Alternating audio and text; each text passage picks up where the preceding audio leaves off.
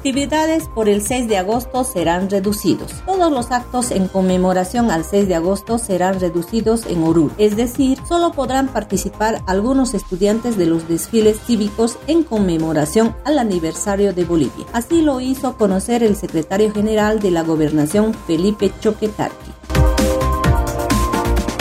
Policías en estado de ebriedad causan altercados. Un módulo policial en la zona sur de la ciudad de Oruro quedó totalmente ensangrentado luego de que un policía resultó herido producto de un aparente altercado entre uniformados bajo la influencia alcohólica. Lamentablemente, cuando los vecinos intervinieron para apoyar al efectivo policial, el uniformado reaccionó de manera agresiva.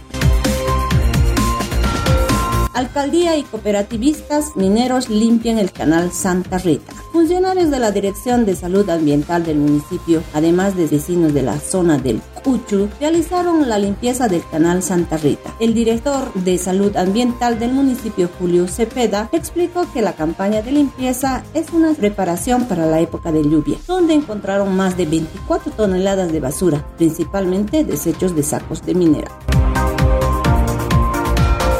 Sedes Oruro preparado para la viruela del mono. Hemos identificado dos o tres casos sospechosos en nuestro departamento. Sin embargo, fueron descartados y al ser una patología nueva, garantizamos que nuestros recursos humanos reciban la capacitación correspondiente, mencionó el director de sedes Juan Carlos Chayapa. El director consideró que Oruro está preparado para tratar algún caso que se presente, afirmó que se tienen las condiciones y la logística necesaria.